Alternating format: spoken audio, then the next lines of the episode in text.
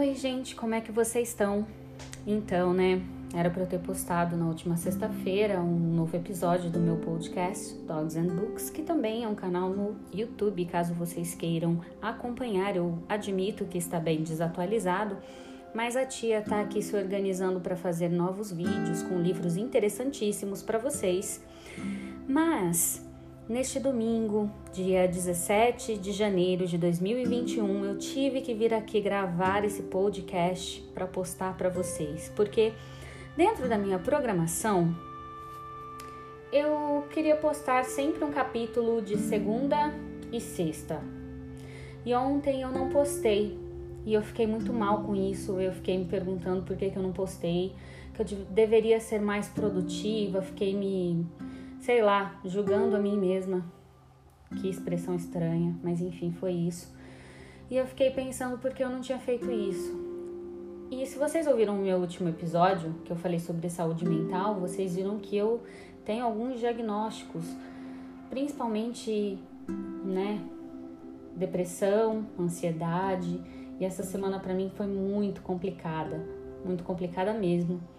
Teve alguns dias que eu não consegui levantar, teve alguns dias que eu não consegui fazer os serviços básicos de casa, tipo lavar uma louça.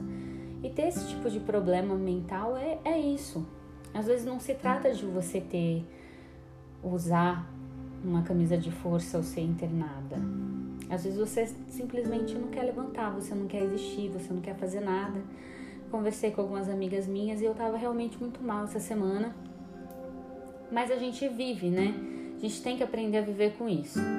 Tomando a medicação vivendo, mas falar sobre a medicação e a rotina de uma pessoa com esses problemas a gente deixa para outros outros dias, enfim, outros episódios.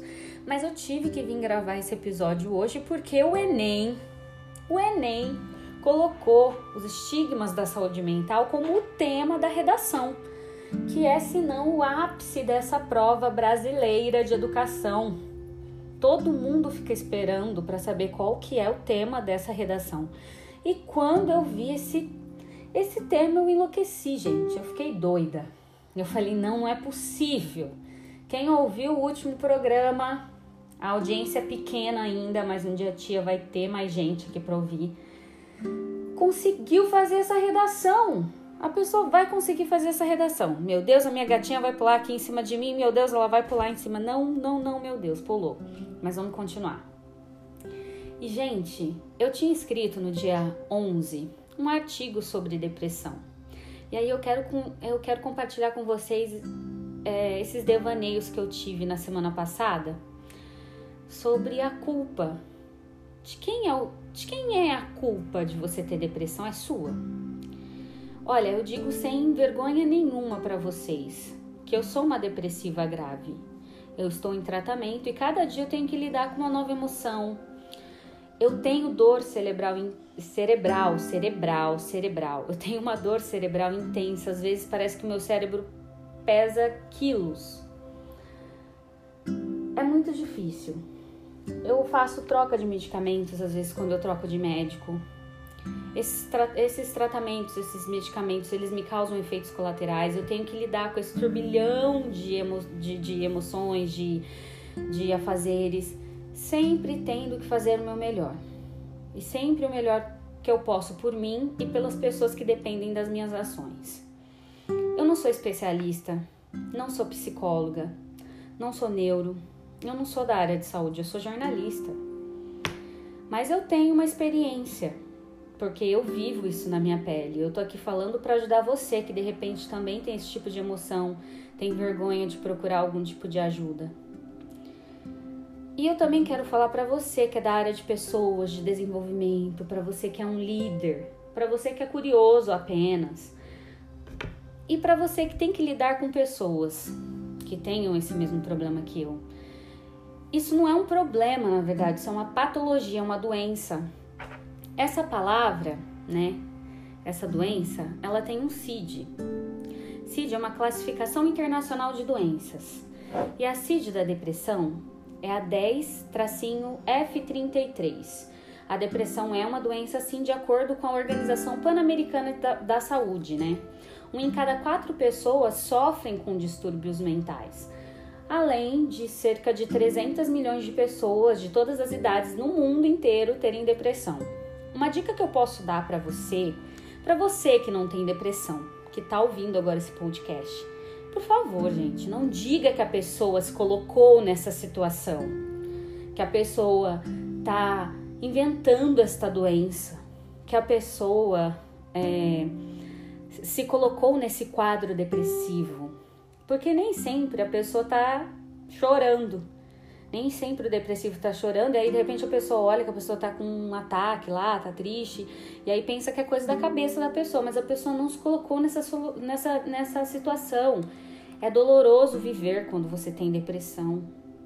E o depressivo ele não precisa de mais uma pessoa para apontar para ele, para ele se sentir ainda mais culpado, porque ele não fez tal coisa, porque ele não consegue fazer tal coisa. Esses sininhos que vocês estão ouvindo, eu acho, são do meu brinco, tá? Outra dica. Não é falta de religião, pelo amor de Deus. Respeita a crença da pessoa. Ela não tá depressiva porque ela tem menos Deus ou mais Deus na vida dela. Pelo amor de Deus. Olha só, foi estranho isso, foi estranho, mas vocês entenderam. E por último, compreensão. Se você é gestor dessa pessoa, se você é pai dessa pessoa, mãe, primo, Pergunte como que você pode ajudar. Tá? Seja agradável. Ajude essa pessoa a fazer com que a vida dela flua de um jeito melhor. Avise de maneira discreta para as pessoas que estão em volta daquele que sofre com essa condição ou que está passando por um tratamento que essa pessoa tem depressão, tá? Avise, porque às vezes algumas atitudes dessa pessoa podem ser mal interpretadas. Então avisem. Falar sobre o assunto ameniza muito sofrimento também, ofereça apoio psicológico, né? Oferecer assistência social. Eu acho que isso é mais voltado para os profissionais, para pessoas que atuam em empresas, né? Oferecer um apoio psicológico é fundamental, assistência social também. Lembrando que esses profissionais que vão lidar com essa pessoa precisam ter entendimento sobre a doença. Isso vai tirar o estigma de que é uma frescura, de que é uma fraqueza, de que é um vitimismo. Essas pessoas têm que se lembrar da humanidade, do respeito a cada ser humano e a cada individualidade que elas têm. Eu já ouvi que a culpa era minha, já ouvi que era uma invenção da minha cabeça, Bem numa semana que eu troquei o meu antidepressivo. Aliás, que eu troquei não, que eu tirei o meu antidepressivo. A médica tinha tirado o meu antidepressivo. Ela tirou a minha venlafaxina. E nessa semana que eu ouvi, eu ouvi numa sexta-feira. No sábado eu fiquei de cama, com a pressão baixa, com ânsia de vômito, com dor pelo meu corpo inteiro. Eu pensava, Deus, será que eu quero ficar assim? Será que eu me coloquei nessa situação? Por favor, me leva, me tira dessa existência. Eu pensava nisso, eu pensava em morrer, porque ficar sem um remédio, que de repente você é um foguete, você toma um remédio, puf, teu cérebro vai lá em cima. E de repente eles te tiram um remédio e você vai lá para baixo. Teu corpo inteiro sofre com abstinência, você fica de cama, você não consegue andar. E aí você pensa, meu Deus, será que foi, foi eu que me coloquei nessa situação? Resumindo, gente, sejam sensatos. A depressão é o mal do século, segundo os especialistas da Organização Mundial de Saúde. Ninguém está livre de ser depressivo, nem de ter circunstâncias na vida que contribuam para essa patologia. Por isso, é necessário que as empresas, que as pessoas, que as escolas, que a família estejam cada vez mais preparadas para lidar com isso. Numa sociedade como a nossa, em que o sucesso é tão importante, nossa, não me admira que os jovens se sintam mal por não conseguirem o que eles sonhavam aos 25, aos 28, aos 30 anos. Essa competição é alimentada por nós todos os dias, está matando ou injetando o desejo de morte em muita gente. É importante falar isso. É muito importante falar isso. Quando você não se sente aquela pessoa de sucesso, você vê o outro melhor, às vezes você fala, nossa, ela tá com inveja daquela pessoa. Não, mas você, você vê que é uma, uma competição ali absurda, que você tá inserido completamente de maneira. Uh, sem perceber, você nem percebe que você tá nessa competição, você vê o outro se dando bem e fala, puta cara, eu sou um fracassado. Isso te dá uma vontade de morrer muito grande e não deveria ser assim. É, a gente vê aquelas falácias: se você se esforçar ao máximo, se você fizer tudo, você vai conseguir tal coisa. Essas frases de motivação, esses coachings da vida estão deixando as pessoas meio piradas, porque aí você não. Você. A partir do momento que você não consegue competir com a outra, você se sente menos. O meu marido, ele tem uma frase muito legal que ele usa sempre, que é do Eduardo Moreira, se não me engano, que é um cara que largou tudo para ver a vida dele da, acho que ele, da, a vida dele da, da maneira que ele acha que é legal, que fala que cooperar é melhor do que competir. E é, é verdade, a gente tem que cooperar e não, não competir com o outro, porque competir tá matando a gente. Então eu acho assim que a gente tem que, embora eu ainda esteja lutando para fazer isso que eu vou falar agora para vocês, porque dar conselho é mais fácil do que fazer, mas eu vou dar esse conselho. A gente tem que ser ousado, tem que amar a vida mesmo, tem que ter ambição, mas a gente tem que saber até onde a nossa mente pode chegar. Porque existem situações que não compensam o saldo da farmácia no fim do mês. E eu já paguei muito caro pelo saldo da farmácia, tá? Quase um quarto do meu salário. E é isso, vamos aproveitar que ainda tá no janeiro branco, que é um mês que fala sobre a qualidade de vida na saúde mental e etc.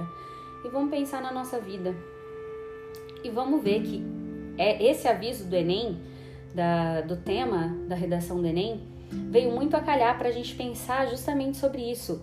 Temos que falar sobre saúde mental e sobre esses estigmas. Nem todo mundo que tem problemas mentais está aí babando, está internado. E até nos próprios hospitais psiquiátricos não existem mais esses tipos de tratamentos desumanizadores. Aqui mesmo na cidade que eu moro, tem um hospital maravilhoso para pessoas com patologias mentais, que tem um tratamento completamente humanizado, onde as pessoas não são tratadas como doentes, são tratadas como pessoas que merecem respeito, fazem trabalhos lindos, fazem trabalhos que as recuperam de verdade e não que as desumanizam. São pessoas que, ao saírem do hospital, conseguem ter uma vida de verdade, ter uma vida novamente.